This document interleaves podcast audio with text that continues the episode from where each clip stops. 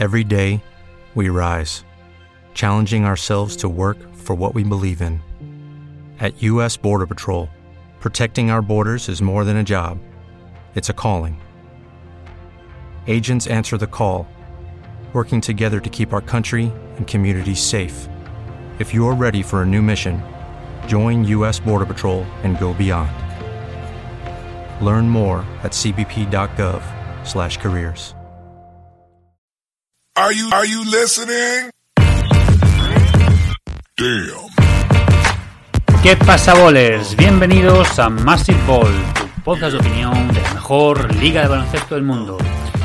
Yo soy Julián y te doy la bienvenida a Juventud Divino Tesoro, el mini podcast en el que vamos a hablar de los rookies y de las estrellas masivas del futuro de la NBA. Lo primero y más importante es agradecerte tu apoyo en Patreon, aunque ahora este contenido también lo podéis escuchar en iBooks, pero para los que soltáis las perres. Así que también muy agradecidos a todos los que habéis soltado las perrillas, que siempre es de agradecer. Y bueno, al fin y al cabo, pues nos ayuda mogollón a crecer y siempre hay que agradecer al que escucha y sobre todo al que aporta. Bien, pues eh, retomando Juventud Divino Tesoro, que habíamos hecho la anterior un poquito la previa de la G-League, eh, ahora vamos a hacernos un poquito en cómo está la carrera por el rookie del año.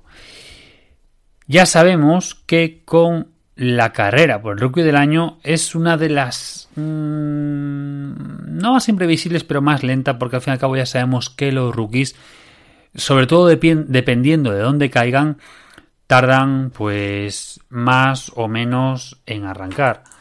Así que pues nada, pensando un poquito en cómo están, hemos visto pues que Mobley desde el principio ha tenido un comienzo bestial, que Scotty Barnes, que Franz Wagner han, han, estado un comienzo brutal, Chris Duarte lo mismo, aunque se ha caído un poquito, Jalen Green lo mismo, pero que bueno, que si nos vamos un poquito a cómo un resumen rápido de cómo van yendo todos estos jugadores, estamos viendo, por ejemplo, que Kate Cunningham, que poco más que ya lo estaban sacrificando, ya algún iluminado lo llegó a calificar como bust, eh, pues estamos viendo que poco a poco ha ido, cogido, ha ido cogiendo ritmo, poco a poco le estamos viendo lo que se le veía y que aquí un servidor eh, insistió mucho de lo que era un jugador que bien acompañado pues mmm, iba a funcionar muy bien lo que pasa que aún es muy pronto. Y bueno aunque los Pistons sean un equipo muy divertido y muy interesante de ver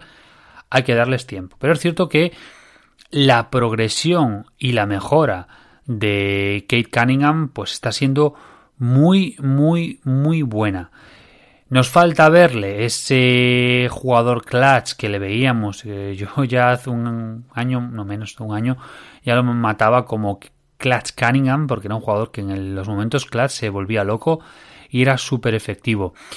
Y por ejemplo, estamos viendo que está ganando volumen de tiro exterior, lo cual es muy positivo y a nivel numérico está funcionando muy bien y yo creo que está mejorando también por la compañía ya no solamente por los jugadores interiores que le ayudan un poco a desatascar todo, que también pues Killian Hayes está funcionando muy bien, a mí me está gustando su progresión y eh, que poco a poco pues estamos viendo muy bien.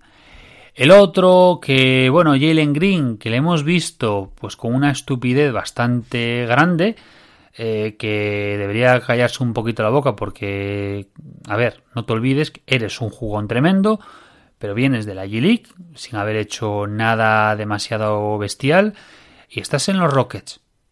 No te olvides, amigo Jalen Green, que estás en los Rockets y a lo mejor te pasas toda tu carrera dando asco en un equipo de mierda, aunque tenga muy buena pinta. Eh, estos, estos Rockets, porque es un equipo muy joven y pinta muy bien, vélate, amigo Jalen Green, porque a lo mejor Mm, te pasan por la derecha, por la izquierda, por arriba y por abajo todos tus compañeros de draft, que de momento lo están haciendo. Es cierto que Jalen Green está jugando muchísimo y, y, que está siendo bastante eficiente, ha tenido una serie de partidos muy, muy, muy buenos. Es un tirador nato y se le está viendo, lo que pasa que le falta efectividad. Le falta centrarse un poquito más. Luego tenemos el caso de Van Mobley. Van Mobley es lo que es, ya sabíamos lo que era, que era un tremendo jugón y que bueno, que ahora anda un poquito requeante con una, con una pequeña lesión, pero que va a ser, para mí es el que va a acabar la, la carrera pues arriba junto con Cunningham si la cosa funciona bien, pero Mobley va a estar ahí toda la temporada. Regularidad desde el principio. Ha enganchado muy bien, ha encajado muy bien con Jarrett Allen y con Markkanen y eso pues lo está poniendo súper arriba prácticamente como todos los, los o sea, en, todos los tops de de, de rookies. Eh, sí que es cierto que es un rebotador nato por, por su movilidad pero sobre todo defensivamente. Y eso en esta NBA actual se está se hace ayuda mucho. Bien nos metemos ahora en este caso con eh, con mi favorito, que era eh, Jalen Sachs, por lo que le vimos el año pasado en Gonzaga. No está en el mejor entorno, eh, se pierde muchos partidos, eh, ya hay quien lo califica como Bast. paciencia, paciencia, porque Jalen Sachs es un jugador tremendo, es un jugador muy hecho y hay que darle tiempo para que se amolde a la liga. Entonces, está siendo irregular en ciertos partidos, pero yo creo que es un jugador que mm, tengamos paciencia con él.